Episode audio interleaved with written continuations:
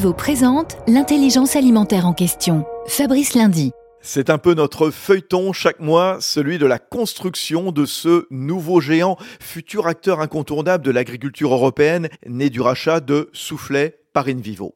Nouveau rendez-vous donc avec vous, Sébastien Graff, le DRH de InVivo.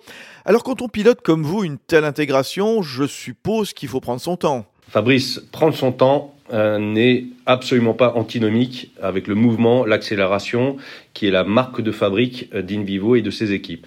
Un processus d'intégration comme celui que nous conduisons s'appuie en grande partie sur le facteur humain, en mobilisation des organisations syndicales, en s'appuyant sur la ligne managériale, en travaillant avec les médias, la communication, et puis en embarquant tous les collaborateurs. Vous pouvez imaginer que le facteur temps est déterminant pour que le mouvement soit le plus harmonieux possible et le plus efficace possible.